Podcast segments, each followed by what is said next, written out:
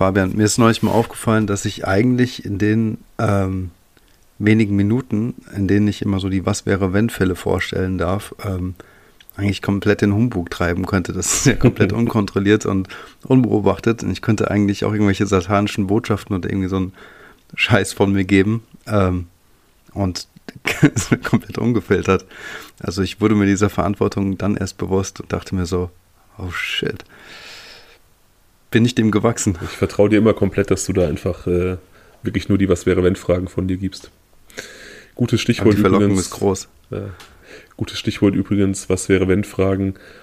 Ähm, wir sind heute so ein bisschen um, im Zeitdruck, deswegen schieben wir die einfach in die nächste Folge. Also die drei Szenarien, die du in der letzten Woche quasi rausgegeben hast, die sind weiter aktiv und die Abstimmung machen wir dann für die nächste Folge. Ja, genau. Also, das heißt natürlich für alle anderen auch, äh, die die letzte Folge vielleicht noch nicht gehört haben sollten, bitte einmal reinhören. Gegen Ende werden die drei Möglichkeiten genannt. Genau. Hintergrund ist, dass wir eigentlich ähm, an diesem Wochenende die nächste Zuhörerfolge machen wollten das aber aus, aufgrund von äh, technischen Problemen bei unserer Zuhörerin leider ausfallen musste. Das heißt, Daniel und ich eine Solo-Folge aufnehmen. Die wollten wir eigentlich gestern Abend aufnehmen. Ähm, musste ich dann aber absagen, weil mein Hund einen Giftköder gefressen hat und ich äh, den weiteren Abend im, in der Tierklinik verbracht habe, um dabei zuzusehen, wie sie ein Brechmittel bekommt und ihren Mageninhalt äh, von sich gibt. Aber ist alles gut gegangen. Jetzt ist halt Sonntagabend, morgen müssen wir beide früh raus, deswegen werden wir die Folge relativ zügig bestreiten. Kein Was wäre wenn und auch nicht so viel abschweifen. Ich frage mich trotzdem, was für dir ein Sprosse Giftköder auslegen?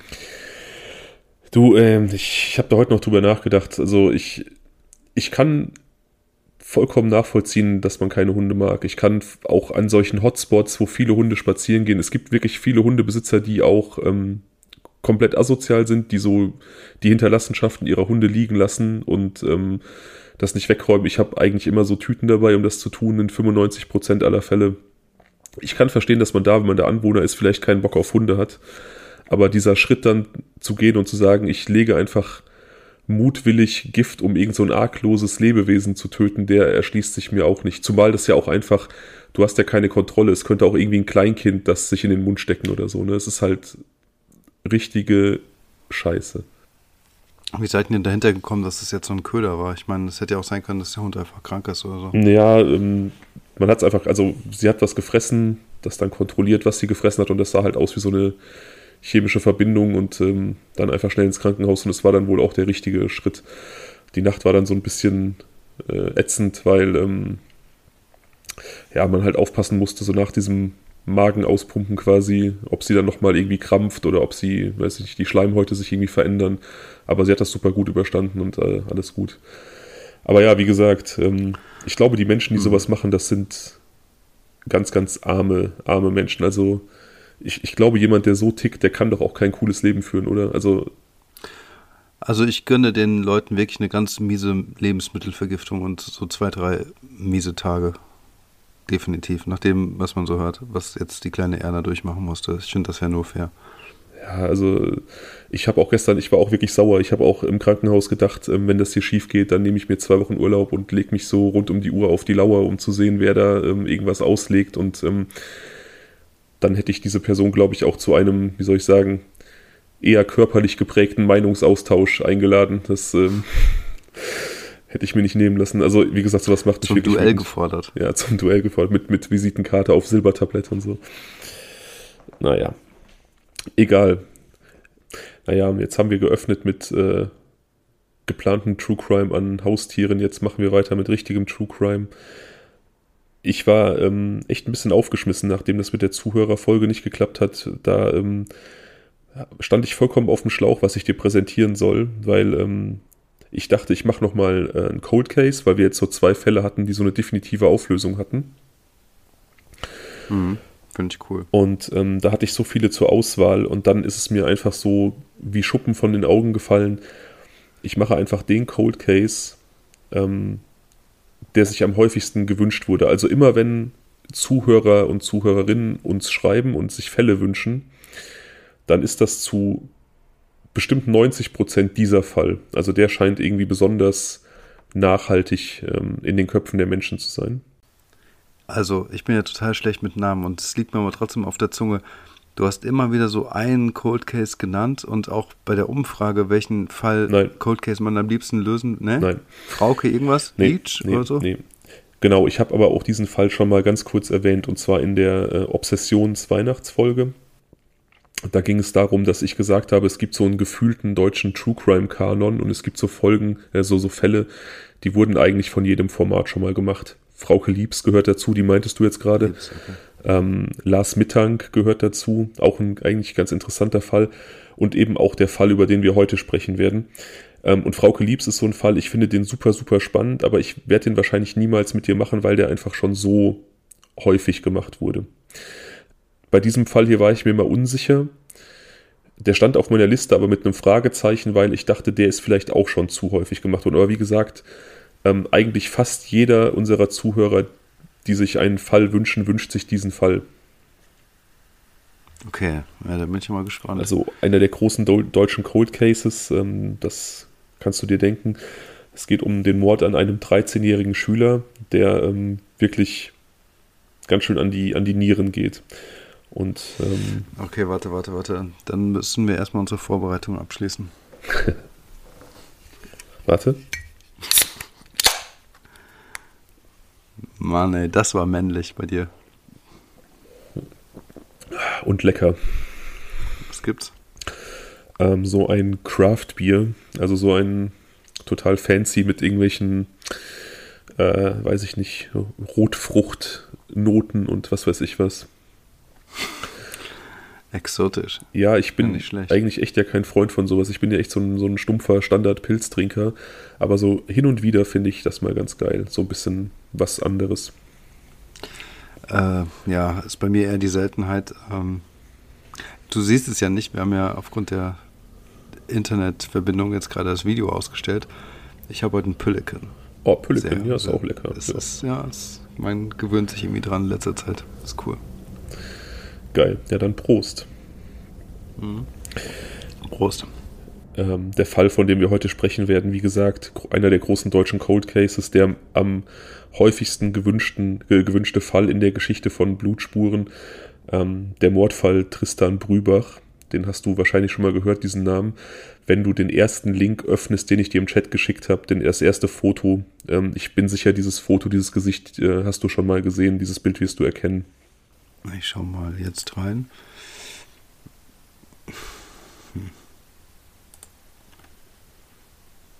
Ja, irgendwie schon. Ja, Das ist schon länger her. Ja, das ist schon etwas länger her. Der Mord ist 1998, hat er stattgefunden. Mhm. Mhm.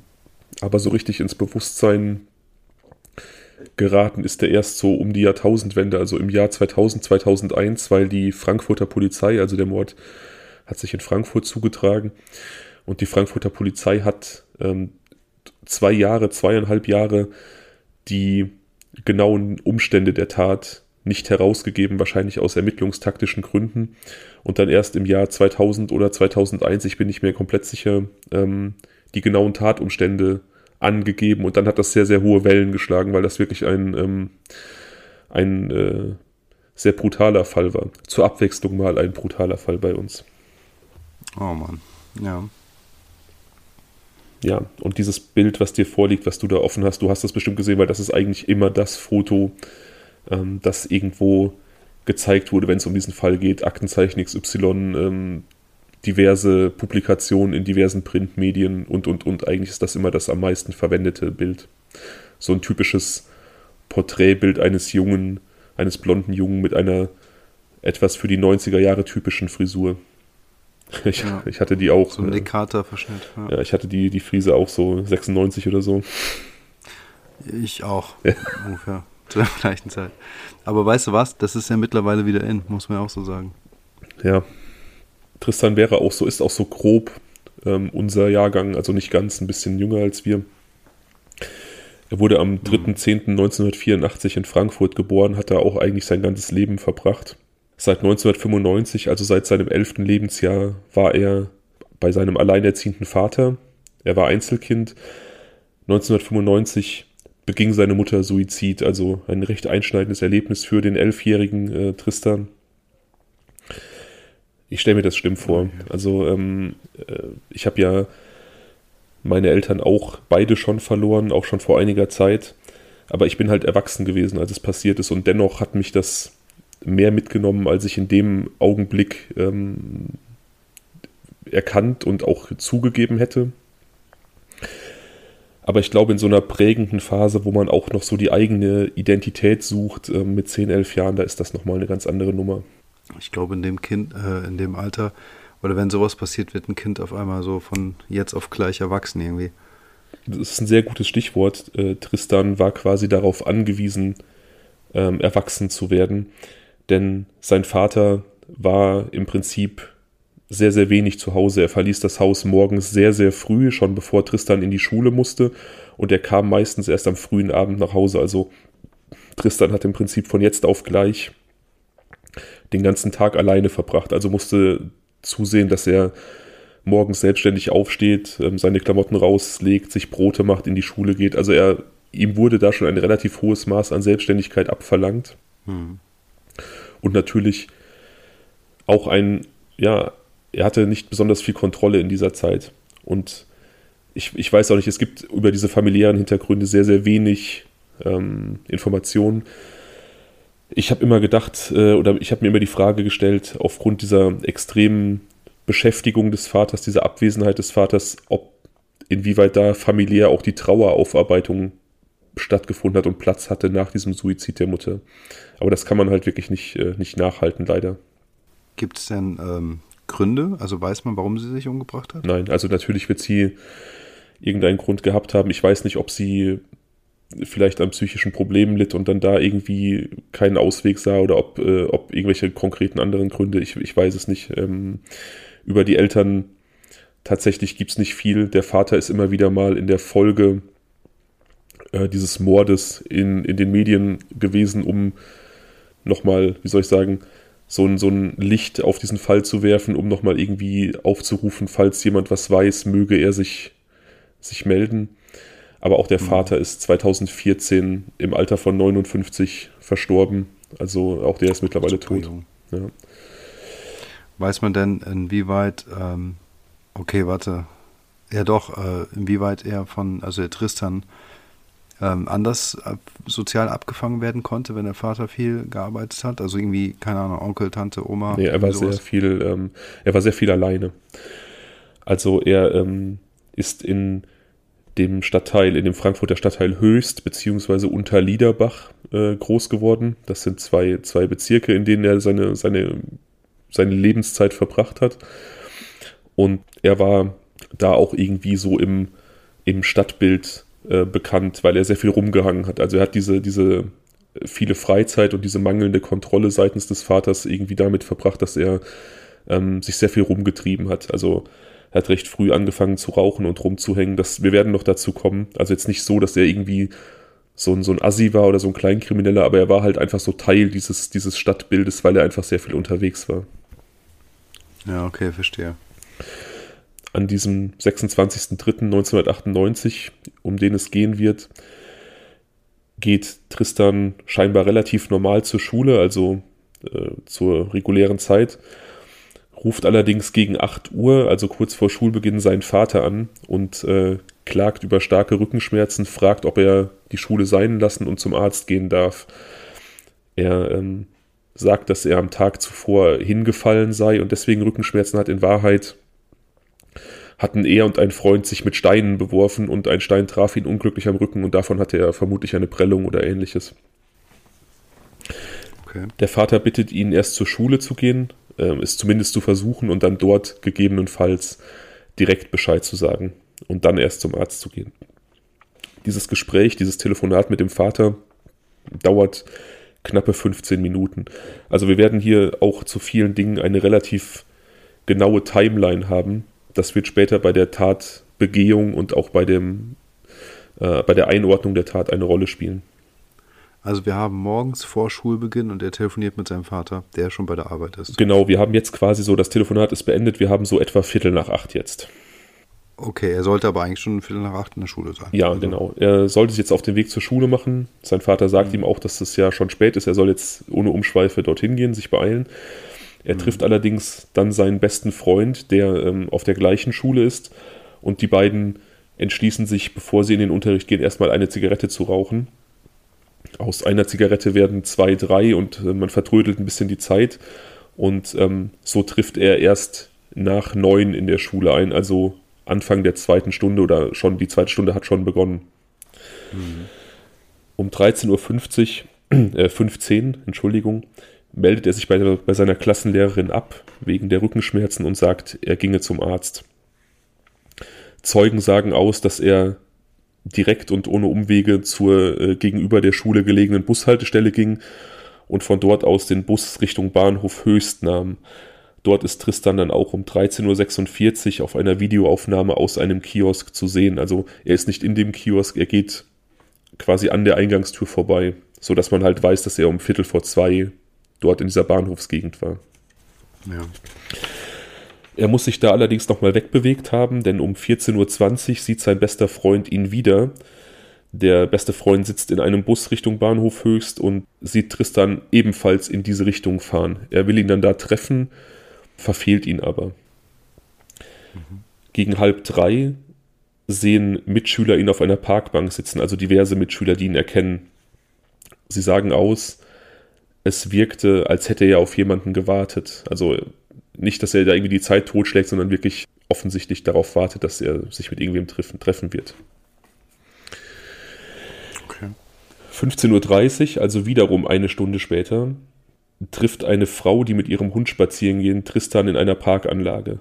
Er sitzt dort auch wiederum auf einer Bank. Das ist eine kleine Parkanlage ganz in der Nähe von diesem Bahnhof Frankfurt Höchst. Sie führt ihren Hund aus und Tristan war wohl ein sehr tierlieber und auch kontaktfreudiger junger Mann. Er hat dann diesen Hund gestreichelt und daraus hat sich ein kurzes Gespräch mit dieser Dame äh, entsponnen, die mit dem Hund spazieren war, sodass sie sich halt sehr gut an ihn erinnern konnte und auch an die Uhrzeit. Als sie sich umgehen wendet und auch schon die ersten Schritte von ihm weggegangen ist, dreht sie sich nochmal zu ihm um und sieht, dass sich zwei Männer rechts und links neben ihn auf die Bank setzen. Das wirkte auch, als ob er die kennen würde, also als ob sie vertraut wären und also wirklich Erwachsene, nicht irgendwie ähm, etwas ältere Jugendliche, sondern erwachsene Männer. Okay, aber schon irgendwie ein bisschen strange, oder? Also, ich könnte mir vorstellen, dass ich, wenn ich sowas sehen würde, zwei Männer, also nicht irgendwie Mann und Frau, dass ich das irgendwie nochmal beobachten würde, eine Zeit lang unauffällig oder so. Ja, ich weiß es nicht. Man, man möchte ja irgendwie nichts unterstellen. Also es sind ja ähm, es könnten, weiß ich nicht, es könnten der Vater und ein Freund sein, es könnten der Onkel, was weiß ich. Also es ist ja einfach nur, dass es zwei Männer sind, impliziert ja noch keine Gefahr, zumal er die zu kennen schien. Und diese Bruno-Asch-Anlage, also diese Parkanlage, jetzt auch, es ist jetzt kein verwinkelter Park, das ist ein relativ offenes Gelände, also wo man jetzt vielleicht auch nicht unbedingt denkt, dass da irgendwie Gefahr droht. Hm. Diese Sichtung auf jeden Fall, diese, diese Zeugenaussage 15.30 Uhr dieser Frau, die ihn gesehen hat und die dann auch sah, dass die Männer sich zusetzen. Das ist die letzte Lebenssichtung von Tristan Brübach. Gegen 16 Uhr kommen drei Jugendliche von einem Spielplatz nach Hause. Sie möchten eine Abkürzung gehen, den sogenannten Liederbach-Tunnel. Das hast du ähm, im dritten Link, den ich dir geschickt habe, ein, ein Foto davon. Das ist ein etwa 60 Meter langer Tunnel, durch den ein kleiner Bach fließt, eben dieser Liederbach, ja. ähm, dessen Eingänge zu der damaligen Zeit nicht irgendwie vergittert waren. Also man konnte den frei betreten und äh, Kinder und Jugendliche aus dieser Gegend unter Liederbach haben diesen Tunnel gerne benutzt, um den Weg abzukürzen.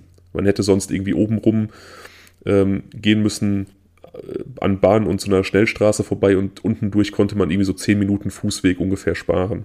Oh Mann, ja, das sollten, das wollen die Eltern auf gar keinen Fall hören. Also ich meine, hier ist ja offensichtlich was Schlimmes passiert, aber es ist ja der mit der, äh, der, der äh, übelste Gedanke, den man so irgendwie als Elternteil haben kann, dass, dass die eigenen Kinder die ganze Zeit durch so einen dunklen Tunnel irgendwie gehen. Ja, manchmal, so als Kind macht man manchmal einfach auch super dumme Sachen. Ne? Wenn ich manchmal so dran zurückdenke, ähm, wo wir uns als Kinder rumgetrieben haben oder als Jugendliche und äh, auch was wir teilweise gemacht haben, so wir mit, mit, mit äh, Skateboards und so, wo wir runtergefahren sind. Es ist gut, dass Eltern nicht alles wissen. Ja, das stimmt wohl. Jedenfalls gegen 16 Uhr sind diese Jugendlichen auf dem Weg ähm, zu diesem Liederbach-Tunnel, durch den sie ähm, ihren Heimweg abkürzen wollen.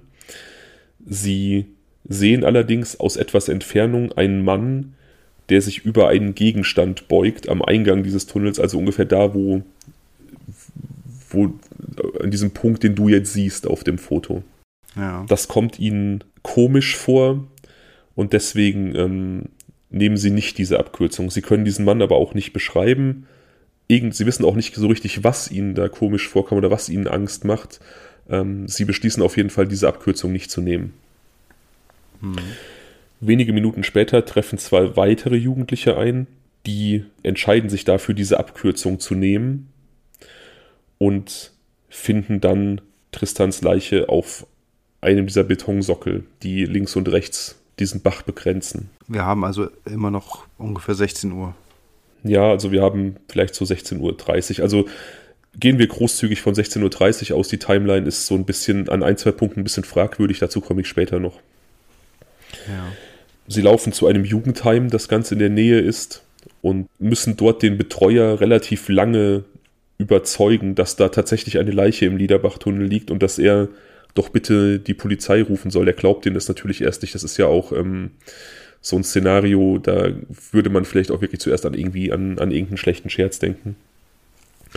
Ja. Um 17.08 Uhr jedenfalls geht der Notruf des Betreuers bei der Polizei ein. Das ist auf jeden Fall eine gesicherte Information. Also da hat er sich dann ähm, überzeugen lassen, dass es wirklich, wirklich, wirklich kein Scherz ist. Die Polizei trifft dann an diesem Tatort ein und findet, wie von den, von den Kindern beschrieben, Tristans Leiche etwa in der Mitte des Tunnels, also so nach äh, knapp 30 Metern im Tunnel auf diesem Betonsockel liegend.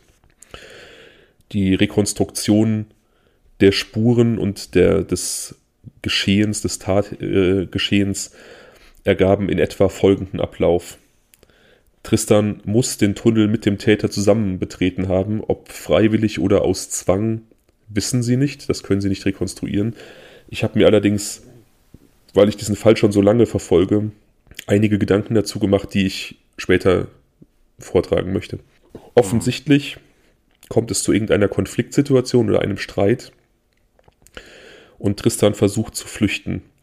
Er wird allerdings kurz hinter dem Tunneleingang vom Täter eingeholt. Also er hat diesen Tunnel offensichtlich knapp verlassen können, wurde aber kurz dahinter, also im Freien schon wieder vom Täter eingeholt, der ihm dann der Spurenlage folgend diverse Schläge ins Gesicht versetzte, bis Tristan vermutlich bewusstlos war, ihn dann würgte. Ähm, aufgrund der Spurenlage ist davon auszugehen, dass er ihn mit dem Unterarm gewürgt hat, also vermutlich von hinten mit der Armbeuge und dem Unterarm so gegen seinen Hals gedrückt hat.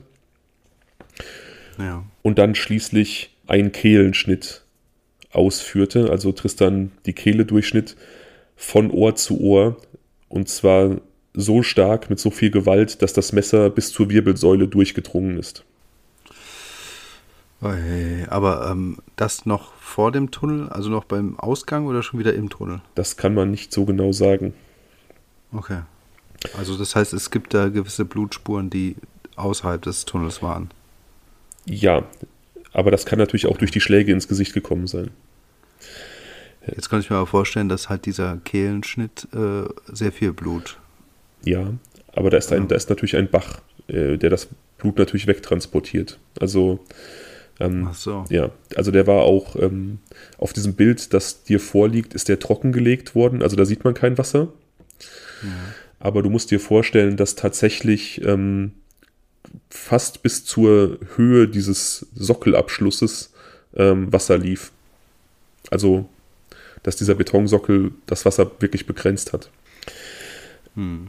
Die Polizei geht davon aus, dass der Täter Tristan etwa zehn Minuten im Wasser liegen und ausbluten ließ. Und ich habe mich früher mal gefragt, wie konnte man diese Zeit bestimmen, zehn Minuten. Ich erkläre mir das so, dass man einfach die Menge an Blut am Tatort oder am Fundort und in Tristans Körper überprüft hat, äh, geguckt hat, wie viel fehlt, wie lange würde dieses Blut brauchen, um den Körper zu verlassen. Und da man es nicht gefunden hat, kann man davon ausgehen, dass es vom Wasser weggespült wurde, also dass er im Wasser ausgeblutet ist. war das anschaulich? Das oder? auf jeden Fall logisch. Ja, okay. Also ich, ich, kann mir gut vorstellen, dass man das physikalisch relativ äh, simpel berechnen kann. Also, ne, also irgendwie Druck nach unten, dadurch, dass er irgendwie kopfüber lag und wie viel Blut ungefähr in so einem Menschen ist, ab einer gewissen Größe wird wahrscheinlich auch so eine so einen Standard für geben oder so und dann kann man das wahrscheinlich damit so dieses Zeitfenster relativ gut berechnen. Ja, exakt. Also sagen wir, du hast dann da an der Leiche am Fundort findest du vielleicht noch einen halben Liter, dann weißt du, keine Ahnung, drei, vier Liter müssen fehlen, du findest sie nicht, dann sind sie wahrscheinlich weggeschwommen. Wie lange dauert es, bis dieses Blut rausgeflossen ist aus der Leiche? Ja. Ergibt die Zeit, die er im Wasser gelegen hat, relativ logisch. Nach circa zehn Minuten, also nach dieser Ausblutezeit, wurde dann Tristan vom Täter mittig im Tunnel platziert. Ist natürlich auch äh, relativ clever. Ne? Also da hast du dann, du hast da diesen 60 Meter langen Tunnel mit so einem diffusen Licht, gerade im März, wo es ja auch vielleicht früher dunkel wird. Und wenn dann die Leiche nicht direkt am Anfang oder nicht direkt am Ende liegt, ähm, wenn man da reinguckt, sieht man es vielleicht gar nicht oder erkennt da einfach nur so einen so so einen Haufen. Hm. Der Täter muss allerdings noch einige Zeit am Tatort geblieben sein, denn er schnitt Fleisch aus Tristans Oberschenkel, Gesäß und Knie. Insgesamt fehlten circa zwei Kilo Fleisch von Tristan. Nicht nur das. Ja. ja, nicht nur das. Auch seine Hoden wurden durch einen gezielten Schnitt entfernt. Der Täter hatte dann offensichtlich noch die Ruhe und Zeit, zum Eingang des Liederbach-Tunnels zurückzukehren, dort wo er Tristan abgefangen hat, und dort einen Schuh einzusammeln, der während des Kampfes verloren ging. Wie die Polizei darauf kommt, weiß ich nicht, ehrlich gesagt. Das wurde immer wieder in diversen Meldungen kolportiert. Dass er vielleicht einen Schuh beim Kampf verloren hat, kann man vielleicht an irgendwelchen Blessuren am Fuß ausmalen. Dass der Täter den Schuh dann nochmal geholt hat, also ich denke, das spricht für irgendeine Zeugensichtung, die ähm, einfach nicht weiter explizit erwähnt wurde. Sonst kann ich mir nicht vorstellen, wie man das wissen möchte. Irgendwelche Schrittspuren oder so? Vielleicht war es regnerisch an dem Tag. Schritte, irgendwie sowas, kann das sein? Auch gut möglich. Wie gesagt, dazu habe ich nichts gefunden. Hm. Jedenfalls ist Tristans Schulrucksack verschwunden. Den hat der Täter benutzt, offensichtlich um dieses Fleisch abzutransportieren. Also er hat Tristans Schulsachen ausgeschüttet und dort dann wahrscheinlich die Teile weggeschafft, die ähm, er entfernt hat. Okay. Er hat auch im Anschluss daran noch relativ viel Zeit am Tatort verbracht, denn er hat sich die Zeit genommen, Tristans Leiche wieder anzuziehen. Also er hat ihm die Hose wieder angezogen, hat seine Jacke auf sein Gesicht gelegt und die Turnschuhe von Tristan quasi auf der Hose, auf der am Boden liegenden Leiche dort platziert, wo die Fleischentnahmestelle waren. Wir haben schon einmal darüber gesprochen, in der Hinterkaifeck-Folge habe ich von einem äh, Phänomen erzählt, das man in der Kriminalpsychologie Undoing nennt. Das Verdecken von Wunden, von Spuren eines Tatgeschehens, das Verdecken eines Gesichtes eines Opfers als eine Art nachträgliche Rückgängigkeit, Rückgängigmachung der Tat. Erinnerst du dich? Hm. Hm, ja. Man geht davon aus, dass ähm, solches Undoing in der Regel nur bei Taten vollzogen wird, wo irgendeine Form von emotionaler Bindung zwischen Täter und Opfer bestanden. Ob es in diesem Fall tatsächlich Undoing war oder ob der Täter einfach nur die Leiche so herrichten wollte, dass irgendwelche Leute, die vielleicht durch den Tunnel gehen, dachten, da schläft ein Obdachloser oder so, das weiß ich nicht. Es gibt aber Hinweise, die für Undoing sprechen, darauf komme ich später noch, wenn ich meine Gedanken zum Fall präsentiere. Ja. Die Polizei hatte nun also diesen Mord, diesen grausamen Tatort, diesen wirklich grausamen Tort und sie gehen erst, äh, Tort, Tatort äh, und Mord, habe ich quasi ein Wort draus gemacht. Das ist eine Wortschöpfung. ein Neologismus, ja. Ja. Oh. Wow. Die Polizei betrachtet also diesen Modus operandi und sie denken zuerst, das kann eigentlich nur ein Serientäter gewesen sein, der so etwas macht. Aber sie finden keine weitere Tat, die diese Handschrift trägt. Also diese Entnahme von Fleisch, dieses Platzieren der Leiche im Nachhinein und so weiter. Nun kommt also die Frage auf, war es ein gezielter Mord an Tristan? Oder war es vielleicht ein Serientäter, der am Anfang seines Schaffens stand? Diese Theorie kann man allerdings so ein bisschen verwerfen, weil es auch in der Folge nie wieder einen Mord gab, der diesen Modus operandi aufwies. Das muss natürlich nichts bedeuten. Also ein möglicher Serientäter in Spee kann natürlich auch verstorben sein oder inhaftiert und deswegen nicht mehr gemordet haben. Aber ich persönlich glaube, dass es wirklich um einen gezielten Mord an Tristan ging. Kann man denn ähm, anhand ähm, der Schnittmuster oder sowas, wir hatten das ja bei gehäutet, ähm, dass man, da war ja auch dieser Täter letztendlich oder der vermeintliche Täter ein Metzger, sehen, dass es, sagen wir mal, eine geschulte Hand gemacht hat?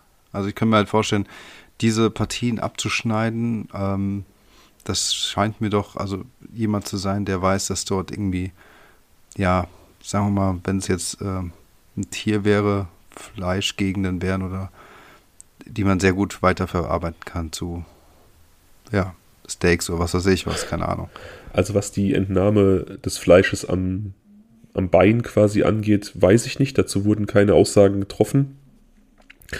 Aber wenn man zwischen den Zeilen liest, dann wird bei der Entnahme der Hoden davon gesprochen, dass die Hoden durch einen sauberen Schnitt am Damm abgetrennt wurden. Und das spricht für mich schon für eine sehr geübte Hand, weil ähm, Stresssituation, du hast gerade jemanden ermordet, du bist in einem Tunnel mit schummrigem Licht, du musst damit rechnen, eventuell entdeckt zu werden und ähm, schneidest trotzdem so genau dann diese Hoden ab mit einem Schnitt, das ähm, spricht für eine gewisse Professionalität meiner Meinung nach. Hm, sehe ich auch so. Ja, oder halt nach jemandem, der es wirklich kann. Das muss ja nicht wirklich ein, äh, ein menschlicher Killer sein, aber zumindest mit so einer gewissen, ja, Metzger, Schlachterausbildung oder sowas. Das meinte ich in dem Fall mit Professionalität. Also ich habe jetzt nicht unbedingt gemeint, dass das ein, ein Serientäter war, sondern jemand, der einfach, ob jetzt beruflich oder vielleicht als Jäger, hobbymäßig, der einfach mit dem Messer umgehen kann. Hm, ja kann ja auch ein sehr geübter Hobbykoch beispielsweise sein, jemand, der das Filetieren und Tranchieren irgendwie gewohnt ist. Ja. Theorie der Polizei, wenn es dann also ein gezielter Mord war, was könnte das Motiv gewesen sein? Und sie verfallen relativ schnell auf eine sexuelle Motivation, was natürlich auch zu diesen entfernten Hoden passen würde. Und aufgrund des Undoings dann ja, drängt sich halt dieser Verdacht auf, dass es dann jemand sein könnte, der Tristan kannte, aber der eben diese sexuelle Motivation eingebracht hat. Aber es gibt keine konkrete Spur. Ja, und was mit den beiden Dudes, die die Frau gesehen hat? Ja, darauf, ähm, also sie hat, konnte keine genaue Beschreibung abgeben. Es wird dann auch in der Folge eigentlich nur nach einem Täter gesucht, aber wie gesagt, wir kommen dazu. Okay. Am 6.4.1998 wird Tristan beerdigt und am 7.4.1998 ruft ein unbekannter Mann die Polizei an.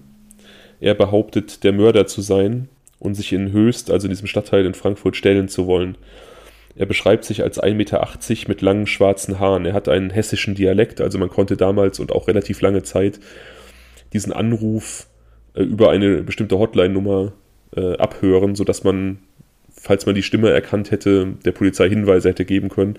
Und auch bei Aktenzeichen XY wurde dieses Stimmsample, dieser Anruf vorgespielt. Ja. Die Polizei trifft an diesem Punkt in Höchst ein, wo er sich angeblich stellen wollte, aber es ist natürlich niemand da. Infolgedessen geht die Polizei auch davon aus, dass ähm, da dieser Anruf einfach einen Tag nach der Beerdigung kam, dass sich da höchstwahrscheinlich irgendwer wichtig machen wollte. Diese Personenbeschreibung, 1,80 lange schwarze Haare, wird in der Folge auch keine Rolle mehr spielen. Man wird sich, wie du nachher siehst, auf, einen, auf eine andere Täterbeschreibung konzentrieren.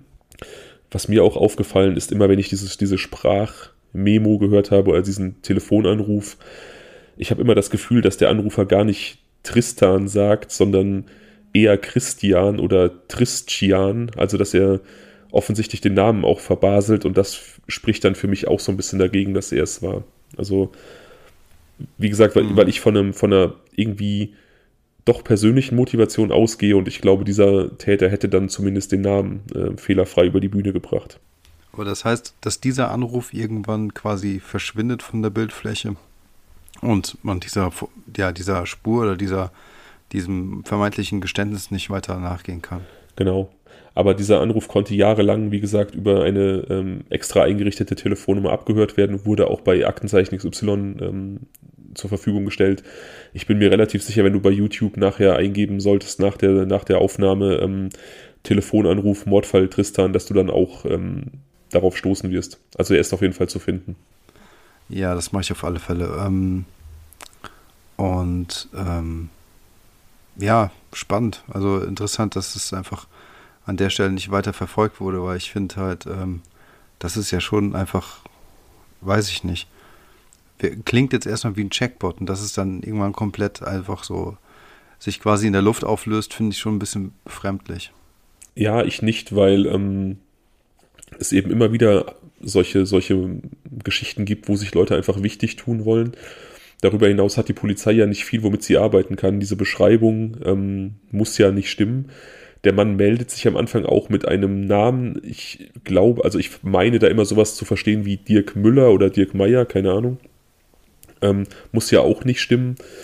Und die Polizei hat ja immerhin diese Stimme, diesen Telefonanruf der Öffentlichkeit zur Verfügung gestellt. Also in der Hoffnung. Aber keiner hat sich gemeldet? Um keiner hat sagen, sich, hey, also ob sich jemand konkret gemeldet hat, weiß ich nicht. Die Polizei hat im Laufe der Zeit, also bis heute, circa 23.000 Hinweise zu dem Fall bekommen und bearbeitet. Ob da auch Hinweise zu der Stimme bei waren, weiß ich nicht, vermutlich, ja. aber offensichtlich keiner, der irgendwie Früchte getragen hat.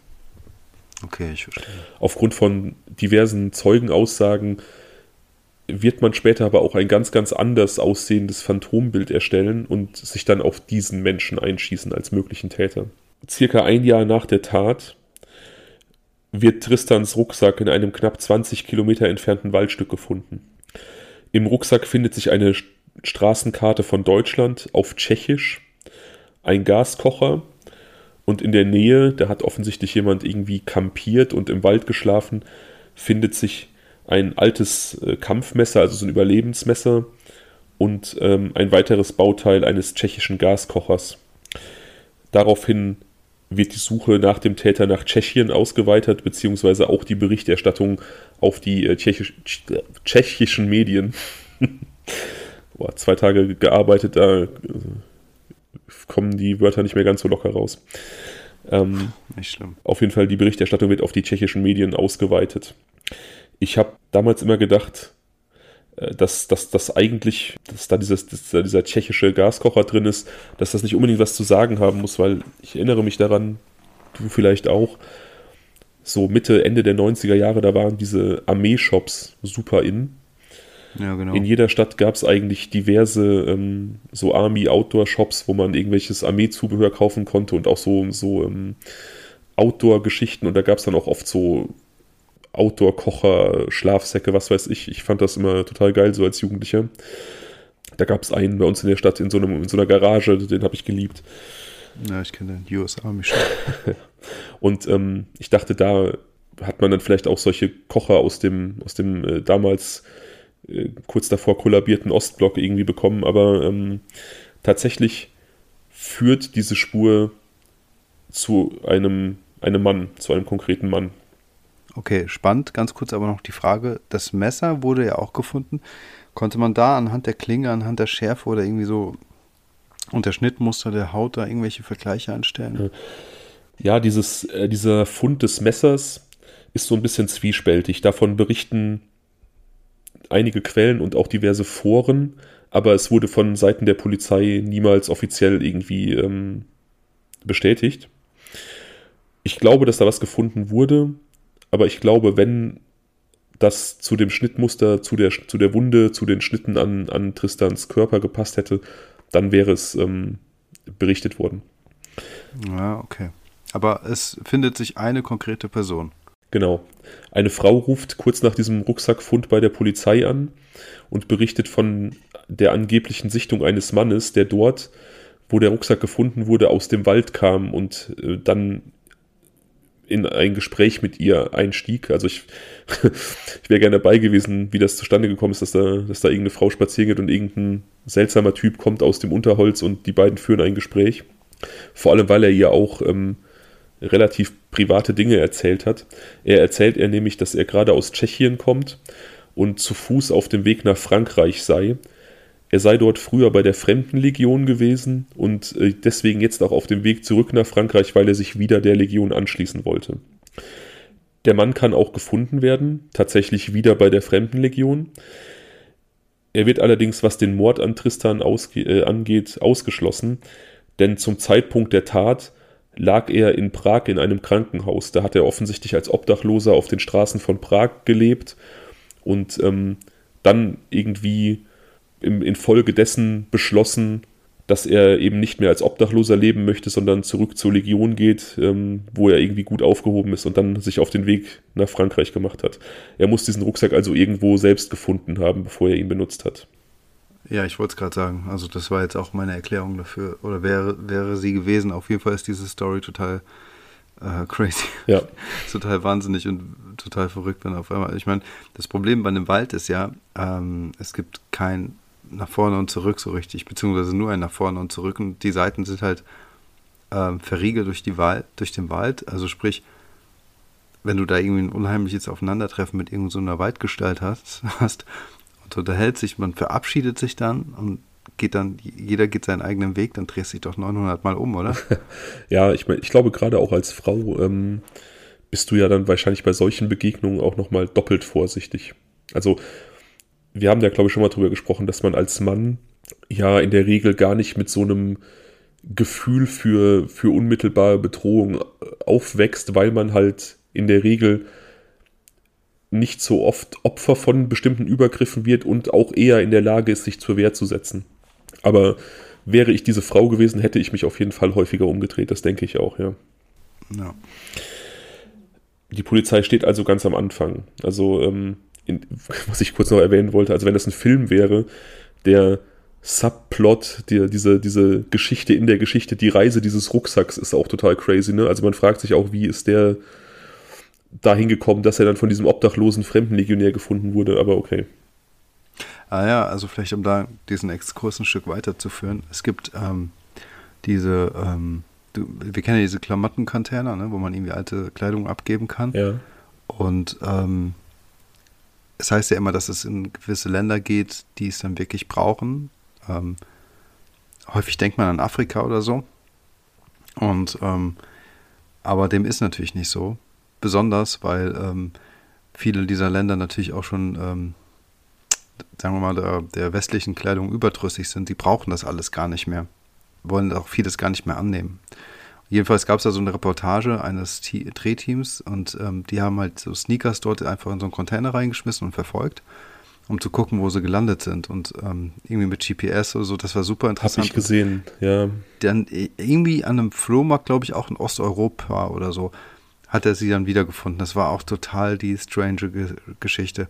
Und daran musste ich jetzt die ganze Zeit denken. Ja, das ist, ähm, das ist sehr gut möglich, dass es so gekommen ist. Zum Thema äh, Kleiderspenden, die dann irgendwie in Afrika landen.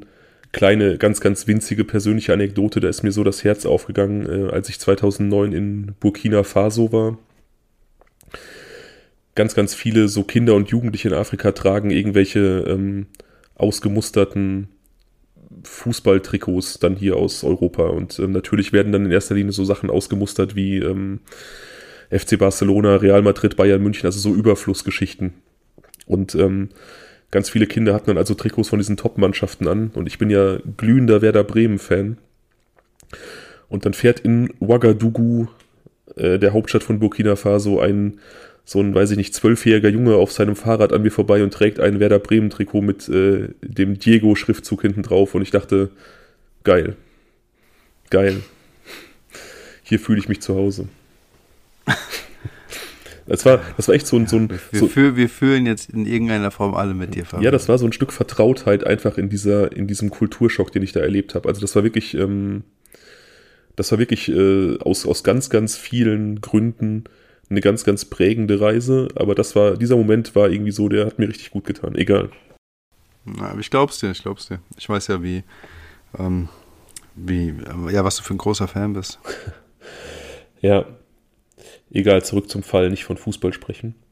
Ab dem Jahr 2002 startete die Polizei dann diverse äh, flächendeckende Fahndungsmaßnahmen. Man hatte DNA-Proben am Tatort gefunden, ganz, ganz geringe, aber sie reichten aus, um eine, ein Profil zu extrahieren. Und man hatte in einem Schulheft von Tristan, das der Täter aus diesem Rucksack rausgeräumt haben muss, einen blutigen Fingerabdruck gefunden, der nicht von Tristan stammte. In diesen beiden Stadtteilen in, in Frankfurt, in denen Tristan seine, seine, sein Leben halt verbrachte und die irgendwo so an den Tatort angrenzten, also Höchst und Unterliederbach, wurden also ab 2002 Reihentests in Bezug auf DNA und Fingerabdrücke an allen Männern vorgenommen, die zum damaligen Zeitpunkt im Alter zwischen 15 und 45 Jahren waren. Auch Berufspendler, die man ermitteln konnte, die zu der Zeit irgendwie da jeden Tag gependelt sind, wurden zu diesen Tests eingeladen. Bis 2014 hatten 98,6 Prozent aller damaligen Höchster und 92, knapp 93 Prozent aller Unterliederbacher Einwohner ihre Fingerabdrücke abgegeben. Nur 54 Männer gaben keine Vergleichsabdrücke ab. Ähm, aber das natürlich, also die Polizei konnte sie nicht zwingen, aber hat dann auch niemanden irgendwie wirklich festnageln können, weil keiner dieser 54 Leute, die sich geweigert haben, zum Phantombild passte, auf das ich nachher noch eingehen werde. Also hätte jetzt jemand da diese charakteristischen äh, äußeren Merkmale gezeigt, hätte man natürlich das irgendwie richterlich anordnen lassen können, dass der seinen, seinen Speichel abgeben muss oder seine Fingerabdrücke. Und dieses Phantombild wurde aber wie erstellt? Auf Basis welcher Aussagen? Hm, ja, auch darauf äh, gehe ich gleich noch ein. Es gab da noch einen kurzen Lichtblick für die Polizei. Eine Frau aus Amerika meldet sich und beschuldigt ihren Ex-Ehemann. Ähm, sie sagt, sie wusste, dass er diesen Mord begangen hat. Sie liefert eine ziemlich schlüssige Geschichte und die Polizei ist sich auch relativ sicher, dass es sich da um Tristans Mörder handelt. Und erst nach relativ aufwendigen äh, Untersuchungen und Verhandlungen stellt sich raus, dass diese Frau sich einfach nur an ihrem Ex-Mann rächen wollte und diese ganze Geschichte nur erfunden hat. Oh Mann. Was für eine Story war das, weißt du? Weiß ich nicht, das wurde nicht bekannt gegeben, aber da wurde, also es war offensichtlich eine sehr geschickt gesponnene Geschichte, sodass die Polizei die wirklich für plausibel hielt. Ähm, und da wurden offensichtlich auch wirklich ähm, polizeiliche Ressourcen gebunden und verschwendet, um dann zu beweisen, dass es eben nicht so war. Was ja auch wiederum zeigt, dass sie ähm, da wirklich sich ganz ernsthaft bemüht haben und ähm, da auch hohe Ressourceneinsätze dann dementsprechend auch verplant haben. Ja, ich glaube, die Polizei hat sich da auch wirklich alle Mühe gegeben. Also ähm, ja. man liest natürlich auch, weiß ich nicht, wenn man, wenn man irgendwelche Berichterstattungen ähm, zu solchen Cold Cases liest, gerade zu solchen, die natürlich sehr ähm, emotionalisierend sind. Also dass so ein 13-jähriger Junge auf diese Weise getötet wird, ist natürlich, das weckt immer äh, Emotionen und vor allem, wenn der Täter dann fast 25 Jahre äh, damit durchkommt, also jetzt, Stand jetzt. Ähm, man hört immer wieder, dass die Polizei da irgendwie kritisiert wird, aber ich glaube, die haben sich da tatsächlich relativ wenig vorzuwerfen. Sie haben halt auch nicht so viel, womit sie arbeiten können, wenn man das mal ganz objektiv betrachtet. Ja, aber auf der anderen Seite, wenn ähm, ich jetzt hier mal so zusammenzähle, finde ich, haben die total viel. Ähm, ich finde es aber auf der anderen Seite auch was ich eben noch ansprechen wollte, ähm, einfach mal eine interessante Feststellung, dass dieser Täter sich in diesem Tunnel all die Arbeit gemacht hat und ähm, dann die Leiche des äh, Tristan dann dementsprechend auch in der Mitte ähm, des Tunnels ausgelegt hat, sich die Mühe gemacht hat, möglicherweise mit diesem einen Schuh und so weiter. Er hat sich Zeit gelassen. Und ähm, das ist für mich eigentlich ein Indiz dafür, dass er sich nicht darüber im Klaren war, wie beliebt dieser Tunnel war unter den Kids und Jugendlichen, so als Durchgang. Oder er war einfach extrem cool. ignorant. Ja, vielleicht auch das, aber vielleicht war er, wusste er es einfach auch nicht. Wir müssen uns kurz und mal. Das, Entschuldige. Hm. Jetzt äh, sprich zu Ende bitte, ich hab, wollte dich nicht unterbrechen. Ja, also vielleicht wusste er es einfach auch nicht. Das könnte ein Grund dafür sein. Oder ähm, dass er einfach nicht aus der Region kam, sondern wirklich irgendwie auf Reise oder äh, ein Pendler möglicherweise tatsächlich war. Ja, es gibt Gründe dafür anzunehmen, dass er es vielleicht doch wusste, aber darauf komme ich auch noch. Okay. Wir wollen uns kurz nochmal die Timeline vergegenwärtigen. Also 15.30 Uhr ungefähr sieht die Frau ihn auf der Bank mit den beiden Männern sitzen. Und kurz nach 16 Uhr, sagen wir 16.10 Uhr, wie gesagt, das ist alles ein bisschen schwammig, finden die Kinder dann seine Leiche. Also es ist auch eine relativ knappe Timeline, wenn man das mal bedenkt und wenn man auch überlegt, was in dieser Zeit alles passiert ist. Also der Weg von äh, dieser Bruno-Asch-Anlage in den Tunnel, der möglicherweise Streit, die Flucht, das Schlagen, das Würgen, das Schneiden, das Ausbluten lassen, das Ausziehen, das Entfernen von Körperteilen, das Wiederanziehen, das ist schon, also für, für weiß ich nicht, von einem, für ein Zeitfenster von 25 bis 30 Minuten, von dem wir ausgehen, 35 Minuten, das ist schon sehr, sehr knapp.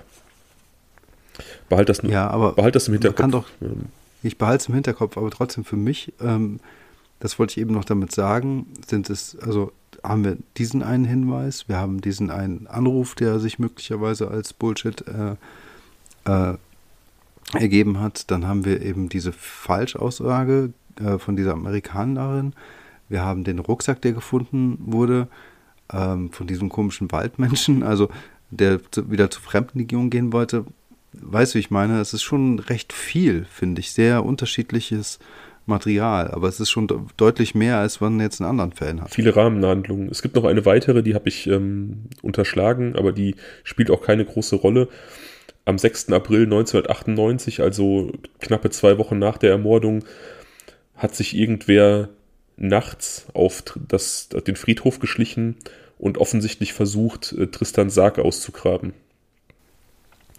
Der, Was? der Täter ist circa, hat äh, circa 1,20 Meter tief gegraben, hatte ähm, links und rechts am Grab Folie ausgelegt, auf die er dann diese Erde fein säuberlich draufgegraben hat. Vermutlich wollte er dann die Erde wieder ohne Spuren zu hinterlassen auf das Grab zurückschaufeln. Also er wollte offensichtlich irgendwie an den Sarg ohne Spuren zu hinterlassen, wurde aber vermutlich gestört, sodass er, ähm, also sodass dann das Grab so gefunden wurde mit dieser 1,20 Meter tiefen Grabung und den Erdhügeln links und rechts am Grab. Wer das war, warum das passiert ist, weiß man nicht. Also ob das der Täter war, der irgendwie auch im Nachhinein von Tristan oder von der Tat so fasziniert war, dass er nochmal daran wollte oder ob das einfach irgendwelche anderen Leute waren, die makaber, warum auch immer, ähm, an diese Leiche wollten, das weiß man nicht. Dieser arme Junge, ne? wenn du überlegst, was der so schon privat alles durchgemacht hat, dann kommt er so grausam zu Tode und dann anschließend kann er nicht mal in Frieden ruhen. So, das ist so echt, echt schlimm. Ja, definitiv. Das muss halt auch für den Vater einfach krass gewesen sein. Der hat ja zu dem Zeitpunkt auch natürlich noch gelebt. Ähm, der hat kurz davor seine Frau an Suizid verloren. Jetzt weiß man halt nicht, wie es um die Ehe stand, aber das wird so oder so ein Schlag für ihn gewesen sein. Ähm, dann verliert er kurz danach seinen, seinen Sohn auf diese Art und Weise, die ja wirklich ähm, unfassbar grausam ist. Und dann ähm, versucht jemand die Leiche des Kindes auszubuddeln. Ich finde das auch total crazy. Ja. Aber kommen wir jetzt zu diesem Phantombild, das ich jetzt schon mehrfach angeteasert habe. Das zeigt einen Mann, der der Meinung der Polizei nach 18 bis 25 sein soll, blondes Haar trägt zum Zopf, mit einer Cappy und Lederjacke zumeist bekleidet ist, insgesamt eher eine ungepflegte Erscheinung hat, schlank, drahtig, circa 1,75 und im Gesicht eine ähm, markante wie nennt man es heutzutage politisch korrekt? Früher nannte man es Hasenscharte. Ich weiß gar nicht, wie man, ich glaube, es gibt da irgendein neues Wort für. Du weißt, was ich meine, so eine, so eine. Ja, ich würde jetzt auch Hasenscharte sagen, ich kenne da kein anderes Wort. Ja, ich meine, es gibt äh, mittlerweile irgendein wenig, weniger anstößiges Wort, aber ich habe es tatsächlich nicht parat. Dieses Phantombild findest du im mittleren Link, den ich dir geschickt habe. Ja, ich schaue gerade rein. Okay. Ähm, finde ich. Äh also es ist schon so ein richtiger Killer, ne? So stellt man sich eigentlich so einen Mörder vor, finde ich. Du hast gefragt, wie sich dieses Phantombild ergeben hat. Ja. Es gab mehrere Sichtungen durch diverse Zeugen eines Mannes mit diesem Aussehen in der Gegend äh, unter Liederbach und Höchst, der dort äh, über eine bestimmte Zeit lang unterwegs war, auch im Zusammenhang mit der Belästigung von Kindern auffällig wurde. Also Kinder überreden wollte, ihn zu begleiten, indem er ihnen in Aussicht stellte, es gäbe dann Süßigkeiten am Zielort. Diverse Zeugen haben diesen Mann auch mit Tristan gesehen in den Tagen vor der Tat. Und die Angestellten einer Anwaltskanzlei, also die Rechtsanwaltsgehilfinnen in einer Anwaltskanzlei, berichten, dass dieser Mann kurze Zeit nach der Tat die Kanzlei betreten hat und schilderte, dass er gerade erst aus dem Gefängnis gekommen sei, aber schon wieder, Zitat, Scheiße gebaut habe und jetzt rechtlichen Beistand brauche. Weil diese Kanzlei allerdings nicht auf Strafrecht spezialisiert war, ähm, haben sie dann eine, an eine andere Kanzlei verwiesen, Dort ist er allerdings nie vorstellig geworden. Etwas problematisch ist, dass dieses Phantombild, warum auch immer, erst zehn Jahre nach dem Mord veröffentlicht wurde. Also möglicherweise frische Erinnerungen von irgendwelchen Zeugen zur Zeit der Tat oder ein, zwei Jahre später äh, wurden da nicht mehr abgegriffen, sondern es wurde erst sehr, sehr spät der Öffentlichkeit zugänglich gemacht. Das ist auch ein Unding. Das, sowas kann ich nicht verstehen. Das, ich hatte vorhin schon zwischendurch das Gefühl, dass sie irgendwie aus diesen äh, ermittlungstaktischen Gründen halt sich so gewisse Infos noch warm halten und noch nicht zu früh raushauen. Aber bei einem Phantombild eines potenziellen Mörders, der äh, mit so einer Aussage um die Ecke kommt, er habe wieder Scheiße gebaut, kann ich das nicht verstehen. Ich weiß. Ich finde, der Typ ist sowas von markant Ja. Auf diesem Phantombild, dass man sich nur kaum vorstellen kann, dass so einer nicht wiedererkannt wird. Auch mit diesem leicht geöffneten Mund und dieser halbe Zahn, der rausguckt. Ne, das ist ja schon so neben der Hasenscharte so ein, ein, ein sehr persönliches Merkmal. Klar, wenn der jetzt einen Vollbart drüber hat, dann sieht man auch von der Hasenscharte nichts mehr. Ne? Das ist ein bisschen wie in diesem, äh, wie in unserem Fall äh, Eisenherz, wo man so ein total ähm, markantes Phantombild hat und sich einfach nicht vorstellen kann, dass es da keine Hinweise gibt. Ja, das denke ich auch. Es wurde kurzzeitig äh, vor, vor zwei, drei Jahren, ähm, ich weiß nicht, hast du diesen Fall Madeleine McCann, Maddie, mitbekommen? Auch so ein Ja. ganz krasser vermissten Fall äh, an der Algarve in Portugal. Und ähm, da ist seit, ich glaube, zwei Jahren ein ähm, Deutscher verdächtig, Christian B., der hat zu der Zeit an der Algarve gelebt und hat da diverse Verbrechen begangen, Vergewaltigung von älteren Damen, Drogenhandel, Einbrüche, diverse Dinge. Und da gab es dann auch den Verdacht oder gibt es den Verdacht, dass er auch mit dem Verschwinden von Madeleine McCann zu tun hat. Und der sieht diesem Phantombild halbwegs ähnlich, minus die Hasenscharte, wurde da auch kurz mal in den Ermittlungen ins Auge gefasst, allerdings äh, konnte das verworfen werden. Ebenso der Serientäter Manfred Seel, dessen Taten nach seinem Tod erst entdeckt wurden, ähm, der auch im Frankfurter Raum gemordet hat, der dann auch zwischendurch in den Verdacht geriet, äh, an dem Tode von Christian, äh, Tristan, jetzt sage ich selber Christian, von Tristan äh, mitgewirkt zu haben. Ähm, aber auch der konnte ausgeschlossen werden. Also man hat dieses super markante ähm, Phantombild, man hatte so ein paar ähm, Spuren, aber ähm, einfach nichts, was sich dann wirklich weiter ergeben hat. Und das, obwohl auch eine relativ hohe Belohnung ähm, ausgesetzt war. Zeitweise 100.000 Euro. Also das ist also für deutsche Verhältnisse schon absolut astronomisch. Ja, das ist wirklich viel. Ähm, ja, ich sehe mir gerade so ein Bild an von diesem Christian B. Eine gewisse Ähnlichkeit ist vorhanden, ja, das stimmt. Aber wie gesagt, er wurde ausgeschlossen. Das ist auch eine ganz... Kommt der überhaupt aus Frankfurt auch? Nee, der kommt, glaube ich, aus Norddeutschland, aber das heißt ja nichts. Der ist ja sehr mobil gewesen. Der hat ja, wie gesagt, ähm, ähm, einen Großteil seiner Taten in Portugal verübt und ähm, ist immer auch zwischen Deutschland und Portugal gependelt. Also das ist ja jetzt kein Grund, irgendwie ähm, den auszuschließen, dass er nicht aus Frankfurt kommt. Kurzer Nebenaspekt, ich bin ganz gespannt, wie es da weitergeht im, im Fall Madeline. Also ich habe den tatsächlich nie so krass beachtet. Ähm, ich fand den irgendwie nie so interessant, warum auch immer. Und ich war dann, ich glaube, das ist echt schon zwei Jahre her, ich war dann total perplex, als dann ähm, dieser Christian B. verhaftet wurde und die Braunschweiger Staatsanwaltschaft sehr, sehr offensiv an die Öffentlichkeit ging. Ich glaube sogar auch über Stern TV oder Spiegel TV. Und Christian B. konkret als äh, Tatverdächtigen im Mordfall Maddie McCann nannte, die ja bisher offiziell nur verschwunden ist. Und da habe ich noch gedacht, das ist schon sehr konkret, wenn man ähm, von einem Mordfall spricht und auch schon äh, einen Verdächtigen präsentiert. Aber das ist dann irgendwie ziemlich ruhig geworden. Also da ist dann nichts mehr nachgekommen. Da bin ich gespannt, was dann da noch passieren wird. Ja, bin ich auch. Ja, der Fall Tristan.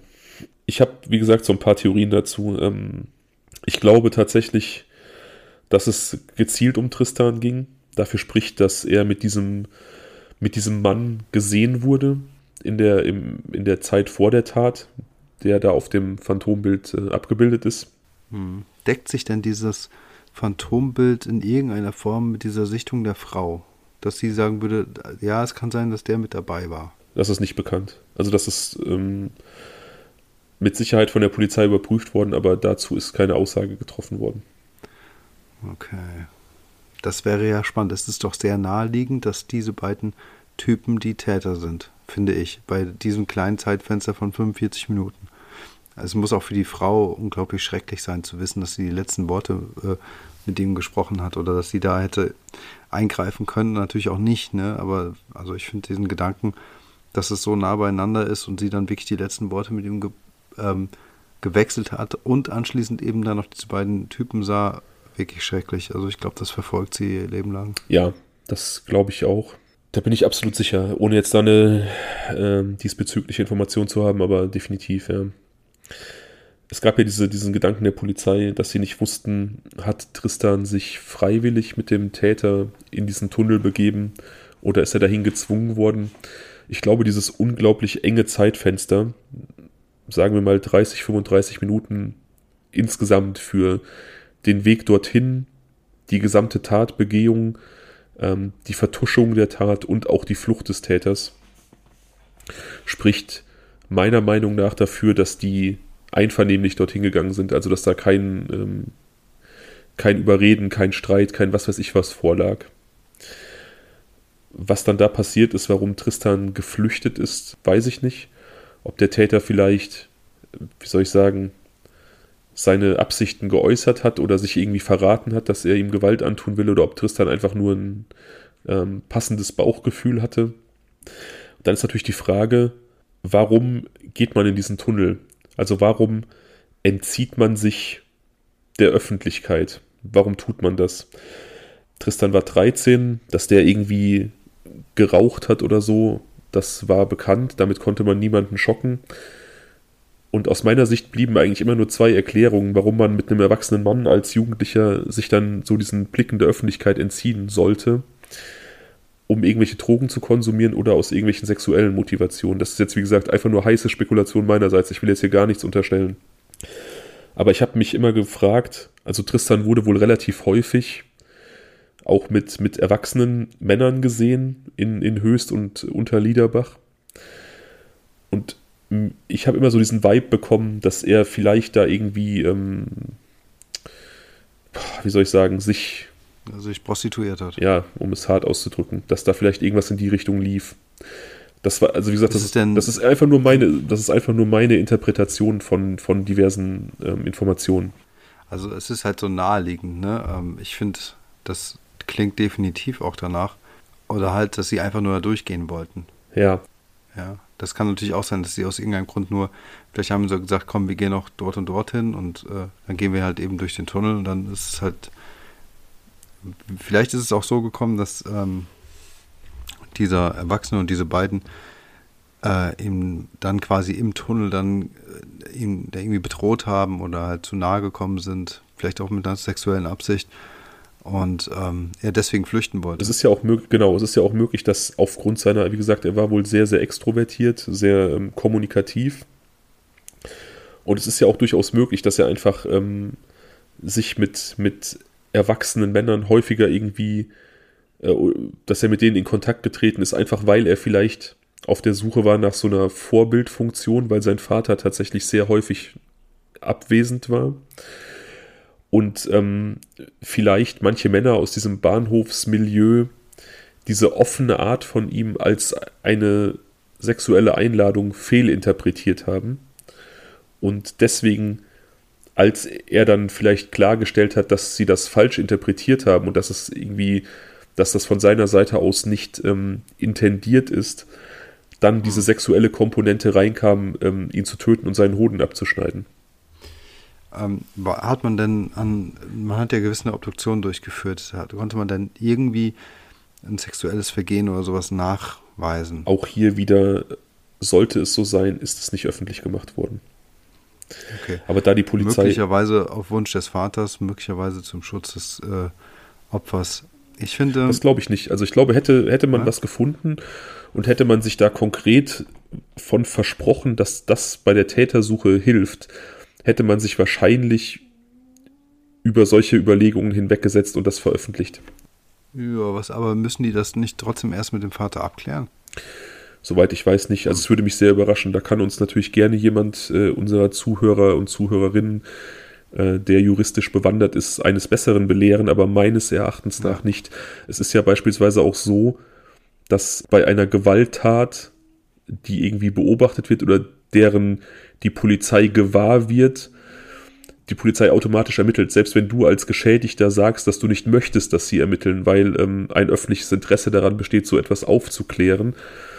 Und wenn Ermittlungen in bestimmten Taten gegen den ausdrücklichen Willen des Geschädigten stattfinden können, dann denke ich auch, dass man keine Einverständniserklärung geben muss, um bestimmte Spuren publik zu machen. Vielleicht ist das bei Minderjährigen nochmal anders. Möglich.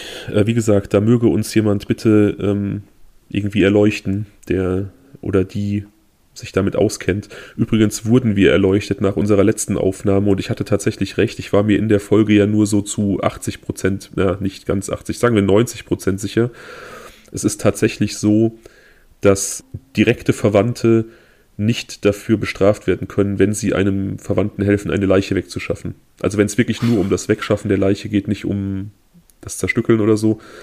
Das ist dann Störung der Totenruhe. Aber wenn ähm, du jetzt meinetwegen deinem Bruder hilfst, eine Leiche wegzuschaffen, kannst du nicht dafür belangt werden. Das ist so absurd, ne? Ich finde es eigentlich okay. Wirklich. ja, man bedenke deine Eingangsfrage letzte Woche. ja. Ähm, aber ja, da nochmal ähm, danke an den oder die Zuhörerin. Die Zuhörerin. Die Zuhörerin, die uns da die Info gegeben hat. Sehr cool, vielen Dank und schöne Grüße. Die letzte Folge wurde übrigens äh, recht gut aufgenommen, also relativ stark auch diskutiert von äh, unseren Followern auf Instagram. Da habe ich sehr, sehr viele Nachrichten zu bekommen. Diese Fälle haben wirklich die Leute fassungslos gemacht. Auch aufgrund dieser Sinnlosigkeit. Total verständlich. Da war zwischen den Zeilen eine kleine Aufforderung versteckt für die Leute, die uns jetzt äh, zum ersten Mal vielleicht zuhören oder uns noch nicht auf Instagram folgen. Tut das, wenn ihr den Wunsch habt, vielleicht Fotos zu den Fällen zu sehen, vielleicht mit uns in Kontakt zu treten. Wir freuen uns immer sehr über Feedback. Wir freuen uns auch sehr, wenn ihr ähm, mit Fallwünschen an uns herantretet oder einfach generell mit, mit ähm, ja, irgendwie mit uns in Kontakt treten möchtet. Folgt uns gerne und ja, seid aktiv dabei. Absolut, macht das. Das ist, wie Fabian schon sagte, wir freuen uns immer sehr und wir haben einfach eine mega coole Community. Ähm, zurück zu Tristan. Ähm, ich ähm, also ich glaube halt, man darf nicht vergessen, der war 13, ähm, mehr oder minder auf sich alleine gestellt. So, so ein Hustler, weißt du? Der hat sich so ein bisschen so durch sein Leben gestruggelt und ähm, hat vermutlich, hat vielleicht etwas Taschengeld von seinem Vater bekommen, kann ja auch alt sein. Aber nichtsdestotrotz, ähm, wenn er so ständig auf der Straße war, und sich wahrscheinlich auch selbst um seine Nahrung kümmern musste und dann wird er nicht kochen. Dann hat er sich vielleicht draußen was zu essen geholt, der musste was trinken, der brauchte seine Kippen. Der hatte relativ hohe Ausgaben für sein Alter. Und ich glaube, sowas geht halt dann einfach durch, dadurch, dass du dich dann eben mit der Unterwelt so ein bisschen befreundest. Ähm, was nicht zwangsläufig heißen muss, dass da jetzt irgendwie sowas wie was Sexuelles mit reinkommt. Das ist natürlich ein bisschen Klischee, wenn wir das jetzt hier so vorhin gedacht haben, aber die Möglichkeit besteht zumindest. Es kann aber auch einfach sein, dass er da einfach seine Leute hatte und mit denen cool war oder glaubte cool zu sein und für ihn war es dann wahrscheinlich auch cool, mit Erwachsenen rumzuhängen. Vielleicht auch, weil sie irgendwie eine Vaterfigur übernommen haben äh, oder eine Vaterrolle. Und ähm, also mein Bauchgefühl sagt mir ehrlich gesagt, dass er da diese zwei vermeintlichen Kumpels von ihm da getroffen hat mit denen dann durch den Tunnel, weil sie sonst wohin gehen wollten oder weil sie ihm gesagt haben, hey komm, wir haben noch was zum Kiffen oder so, keine Ahnung. Lass uns mal in den Tunnel, da riecht das keiner. Und dann gab es halt in irgendeiner Form einen Übergriff, er wollte fliehen und sie haben ihn halt dann einfach getötet. Und warum sie ihm jetzt da irgendwie ähm, diese Fleischstücke rausgeschnitten haben, verstehe ich auch nicht so ganz. Ich finde es halt schon irgendwie verrückt, dass dann der Rucksack, in dem die Fleischstücke gelagert und transportiert wurden, dann hinterher mit so einem ähm, einem Kocher ausgerechnet, einem Militär-Outdoor-Kocher gefunden wird. Ähm, das war natürlich mein erster Gedanke dann auch, dass jemand das einfach ähm, im Wald gegessen hat. Ich weiß auch also gar nicht, ehrlich gesagt, warum später immer von einem Täter ausgegangen wurde. Also diese Dame hat gesehen, dass sich zwei Männer neben ihn gesetzt haben Und ja, diese Jugendlichen haben halt berichtet, dass sie da einen Erwachsenen gesehen haben, der sich in, über einen Gegenstand vor diesem Tunnel beugte. Aber das muss ja nicht heißen, dass nicht vielleicht noch ein zweiter einfach im Tunnel war. Oder gerade den Schuh geholt hat. Oder das. Also ähm, ich glaube, man hat dann immer nur von einem später gesprochen, weil einfach nur ein Phantombild äh, oder, oder es konkrete, gesicherte Informationen einfach zu einem Menschen gab, mit dem man Tristan mehrfach gesehen hat. Und wie gesagt, diese sexuelle Komponente, und wenn sie nur von diesem Menschen intendiert war und Tristan das gar nicht wollte, kommt halt natürlich dadurch auch rein, dass diese Person auch dadurch auffällig wurde, dass sie offensichtlich versucht hat, andere Kinder irgendwo hinzulocken. Diese, dieser, dieser blonde dieser Mann blonde Mann mit der Hasenscharte, ja. ja. Und also, dass da irgendwie. Weil die Hoden abgeschnitten wurden. Das ist so die Kombination eigentlich. Genau, also du hast natürlich recht, dass, dass dieses ähm, Ausgehen von irgendeiner Sexualstraftat oder von irgendeiner sexuellen Geschichte sehr, sehr klischeehaft ist, aber es ist ja hier auch mit einer gewissen Faktenlage untermauert. Ja, das stimmt. Das ist, wie gesagt, leider alles. Also, ähm, ich weiß nicht, also dieses, dieses Entfernen der Hoden kann ich mir mit, mit ähm, wie gesagt, dieser sexuellen Spannung, dieser sexuellen Komponente irgendwie erklären. Dieses Entfernen vom anderen Fleisch, vielleicht damit, dass das einfach irgendein tiefer, eine tiefe Sehnsucht des Täters war, irgendeine Fantasie, die er schon länger irgendwie ausleben wollte. Es gibt ja Menschen, die haben die kranksten Fantasien, die wollen mal einen Menschen essen oder die wollen gegessen werden. Da gibt es ja auch einen sehr bekannten Fall in Deutschland.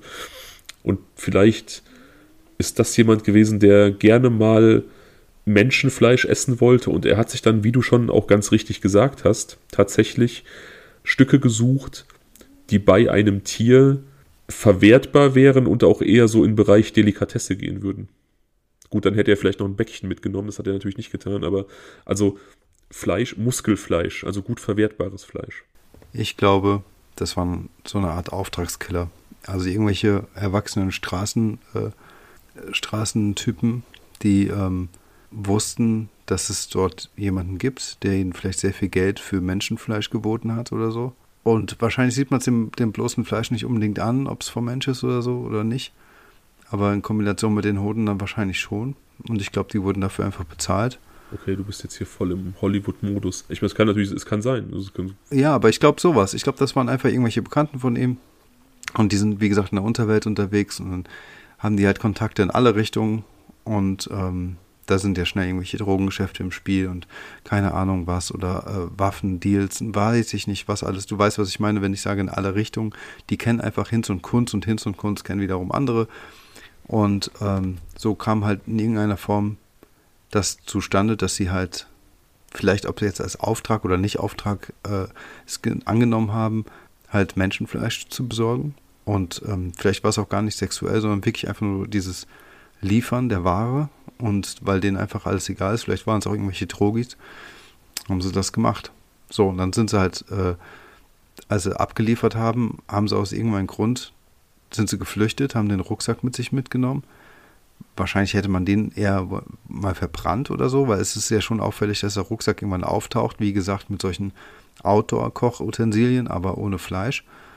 Und ähm, das heißt, er muss irgendwann entleert äh, worden sein und ähm, so, dann sind sie irgendwo hin. Keine Ahnung mhm. wohin. Also das, das, das ist für mich irgendwie das Naheliegendste. Das ist gut möglich. Ich finde es bemerkenswert, dass dieser Mann, der ja so, ähm, dieses Phantombild ist ja extrem markant, dass der in diesen Stadtteilen dann nie wieder gesehen wurde. Ich weiß nicht jetzt aus dem Kopf, wie groß Höchst und Unterliederbach sind.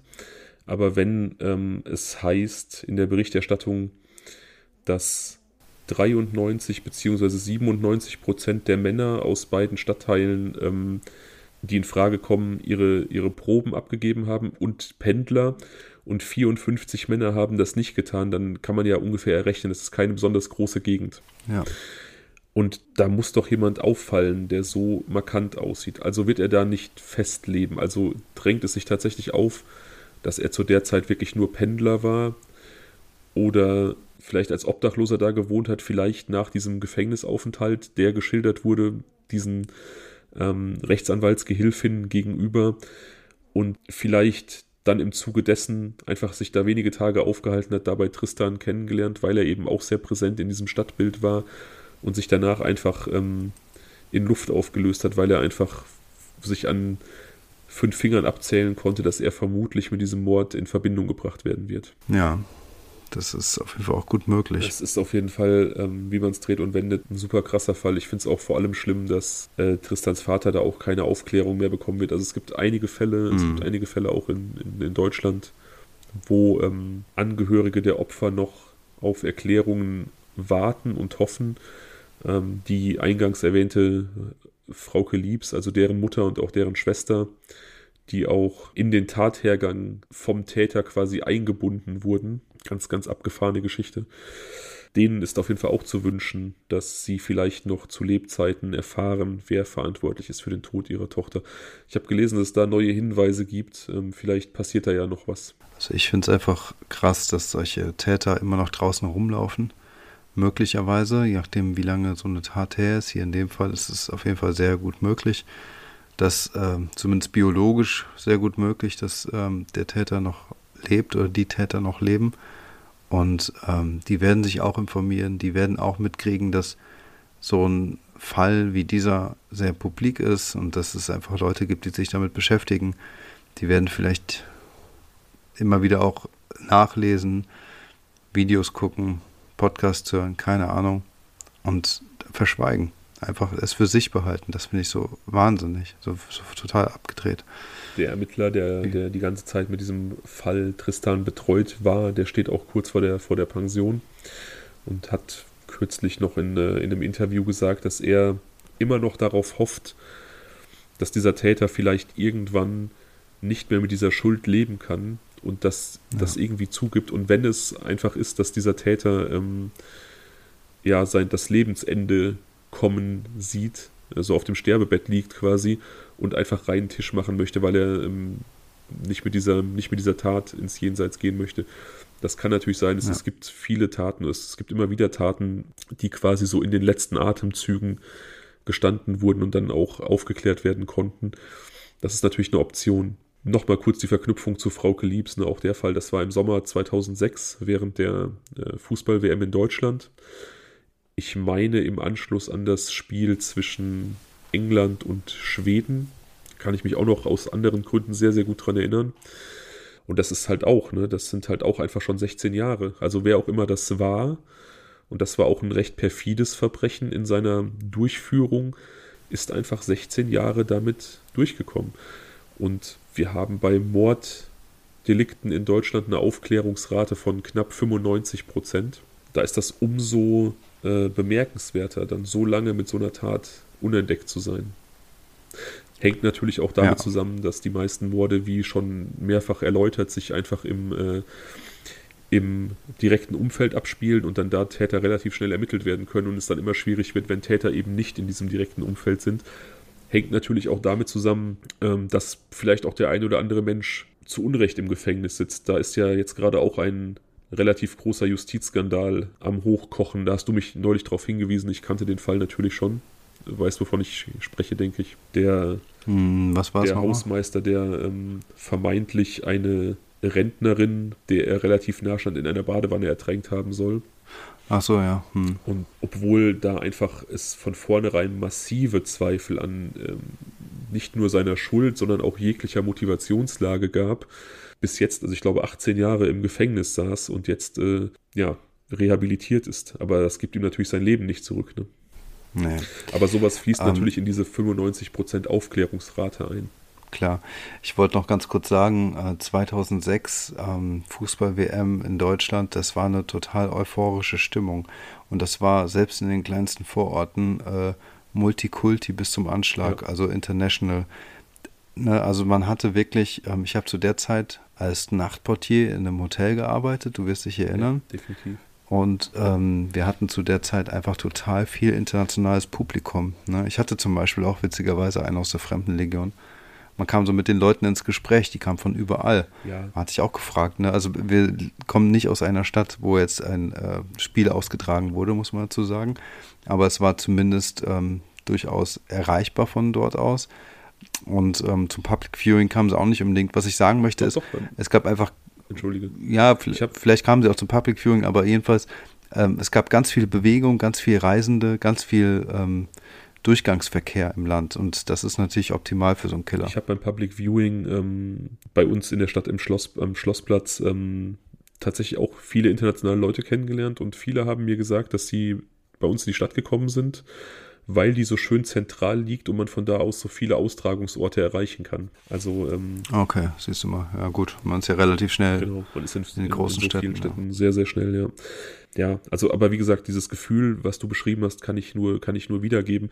Es ist ja auch generell so eine Euphorie gewesen. Deutschland hatte ja auch bis dahin nicht unbedingt so den besten Ruf im Ausland, so von wegen der Deutsche äh, versteht keinen Spaß und ist immer überpünktlich und fleißig und sonst hat er nichts im Leben. Und man hatte so das Gefühl, da hat die Welt so zum ersten Mal oder so auch so die Nachbarn so Deutschland einfach mal ganz, ganz anders wahrgenommen und Deutschland hat sich auch Mühe gegeben, sich als guter Gastgeber zu präsentieren. Ja. Man hat einfach diese, diese euphorische Stimmung wirklich überall gemerkt. Der Fall Frauke Liebs geschah in Paderborn, also jetzt auch nicht unbedingt in der Metropole, aber auch nicht in, auf dem Dorf. Und ähm, aufgrund seiner Beschaffenheit und seiner Charakteristika ähm, wird das aber von einem ortsansässigen Menschen verübt worden sein. Also das war keiner, der irgendwie auf der Durchreise war oder der im Zuge der WM äh, dort unterwegs war. Das muss jemand gewesen sein, der dort ansässig ist, aus verschiedenen Gründen. Okay. Ähm, wie gesagt, ich bin super hin und her gerissen. Ich ähm, würde den an sich gerne machen, weil ich ihn spannend finde. Aber primär, weil ich ihn dir gerne erzählen würde aber ich kann auch verstehen, ich glaube, die Zuhörer und Zuhörerinnen haben da überhaupt keinen Bock mehr drauf, weil ich auch schon immer, wenn ich sehe, dass irgendein Podcast den macht, die Augenrolle und denke, boah, nee, nicht schon wieder. Also hin und her gerissen. Das war wieder äh, ganz raffinierte Werbung von Fabian, uns bei Instagram zu folgen. Also, wenn ihr daran interessiert seid, liebe Leute, dass wir diesen Fall bringen, und ja, ich habe Interesse, weil ich den Namen jetzt schon so oft gehört habe aus Fabians Mund, aber auch äh, von äh, Kati und Raffi von Ofenkäse Crimes, die haben auch immer wieder davon erzählt. Und ähm, so langsam bin ich, äh, juckt es mich unter den Nägeln. Ne? Ich würde gern wissen, was da los ist. Und äh, von daher würde ich sagen, äh, sag doch mal, sollen wir den Fall machen? Dafür müsst ihr uns natürlich folgen. Augenzwinker. In nächster Zeit haben wir erstmal keine Kapazitäten, aber irgendwann, wir sind ja momentan relativ verplant, ist mir heute aufgefallen. Also wir haben in ein, zwei Wochen die nächste Zuhörerfolge, die ja dieses Wochenende stattfinden sollte. Dann sind wir ja ähm, mit dem guten Mike Mattis vom Licht ins Dunkel Podcast äh, zugange. Das wird ja auch diesen Monat sein, da freue ich mich extrem drauf. Ich habe noch eine Folge geplant mit einem anderen Podcast, der bei uns zu Gast sein wird. Und wir müssen ja noch eine Folge für die Ofis machen. Ja, wir haben was zu tun. Wir sind richtig busy. Also, wenn ihr euch für Frauke Liebs entscheidet, kann das noch ein bisschen dauern.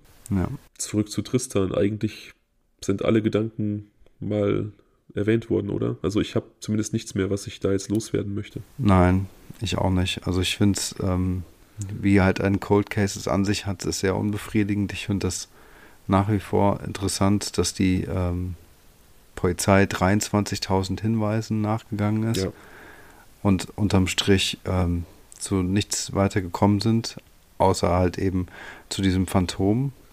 Und dann halt diese verschiedenen, teils widersprüchlichen und falschen Indizien, die es da gab oder Aussagen, die quasi diese Ermittlungen in sämtliche Richtungen leiten konnten oder halt auch fehlgeleitet haben teilweise.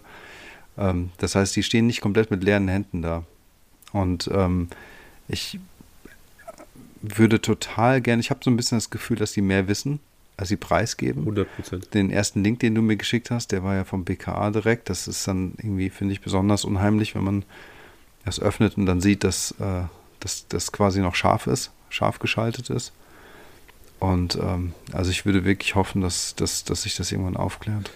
Also, dass die Polizei mehr weiß, als sie verlauten lässt und liest, da bin ich hundertprozentig sicher. Das haben sie in dem Fall ja schon mehrfach beweisbar getan. Was die Polizei angeht, bin ich so ein bisschen hin und her gerissen. Also auf der einen Seite glaube ich, dass die wirklich alles getan haben, was in ihrer Macht steht und stand, äh, diesen Fall aufzuklären. Auf der anderen Seite frage ich mich, äh, warum man erst nach zwei Jahren den genauen Tathergang an die Öffentlichkeit gegeben hat und warum man erst nach zehn Jahren das Phantombild veröffentlicht hat. Und ich frage mich, ob man da in beiden Fällen nicht wertvolle Zeit verschwendet hat. Aber das ist ähm, von außen betrachtet, ich meine, wir haben das schon mal in einem, in einem anderen Zusammenhang gesagt. Wir haben natürlich super leicht reden aus unserer ähm, theoretischen Podcast-Perspektive. Wir sind zwei Typen, die in ihren Wohnzimmern sitzen und ähm, darüber diskutieren. Wir ja. wissen halt nicht, welche Überlegungen da eventuell eine Rolle gespielt haben. Es, ja, es beschleicht genau. mich einfach nur der Verdacht, dass man da vielleicht, wenn man zeitnäher gewesen wäre, noch mal mehr hätte rausholen können. Man weiß nie, ne? Also die hatten so viele Hinweise, denen, äh, die mussten sie erstmal durcharbeiten. Man weiß nicht, ob äh, diese Hinweise zu diesem Phantom äh, irgendwie nicht auf Platz 17.329 waren und ähm, es einfach lange gedauert hat, bis sie zu diesem Phantombild gekommen sind, weißt du? Das sind alles Prozesse, die stattfinden müssen. Die haben noch ihr normales Daily Business zwischendurch und ähm, das, also es kann einfach so Dinge dauern eben. Das kann halt schon sein, ne? Ja. Aber zehn Jahre später ist schon heftig. Wobei die natürlich kein, also die, die Leute, die daran gearbeitet hatten, haben, die hatten lange Zeit kein normales Daily Business. Also die waren dann ja in dieser Soko Tristan. Also die haben sich wirklich nur auf diesen Fall konzentriert. Es ist dann ja so, dass, dass bei bestimmten Verbrechen wirklich solche, solche ähm, Einsatzgruppen abgestellt wurden, die sich nur damit befassen. Die machen dann nichts anderes. Mhm.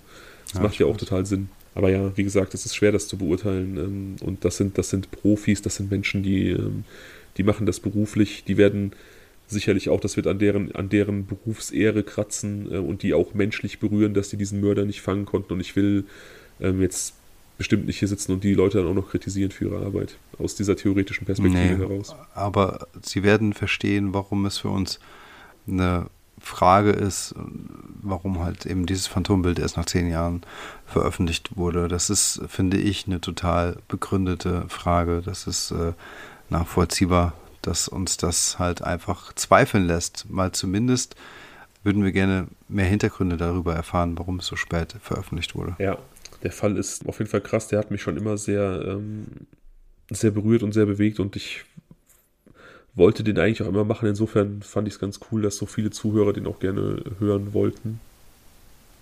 Dann bot sich das heute an als Alternative zur geplatzten Zuhörerfolge. Ja, ich fand den echt mega und unbefriedigend. Das ist so ein Fall, der hängen bleibt tatsächlich. Ja, aber äh, Man, es, ist, es ist ein Fall, der hängen bleibt und es ist unbefriedigend, aber ich finde halt, diese unbefriedigende Komponente, die, die äh, kann auch bei einem abgeschlossenen Fall sein. Ich habe diese Woche, ich habe so unglaublich viel über diesen äh, Fall ähm, Yvonne Schneider aus der letzten Folge nachgedacht. Hm. Und ähm, ich finde den halt auch extrem unbefriedigend, obwohl man eben alles aufklären konnte, eben weil er so sinnlos war und weil, ähm, was mich besonders stört, die Rolle von äh, Sessen, von der Freundin des Täters, einfach nicht so richtig herausgearbeitet werden konnte. Aber der ist in seiner, in seiner Stumpfheit und Grausamkeit und der Dummheit des Motives einfach auch so unbefriedigend. Da ähm, bin ich genauso der lässt mich emotional genauso angeschlagen zurück wie dieser Fall hier, nur halt aus anderen Gründen. Ja. Da hast du natürlich vollkommen recht. Ich habe das Gefühl bei Tristan, so wie er beschrieben wird, dass man meint, ihn gekannt zu haben. Das einfach nur deswegen, weil man halt, ich glaube, solche Typen gibt es halt in jeder Stadt, ne? Und ähm, deswegen hat, hat man ein relativ gutes Bild, wie sich das so abgespielt haben muss. Also ich meine jetzt nicht den Mord, sondern seinen Alltag so nach der Schule und ja.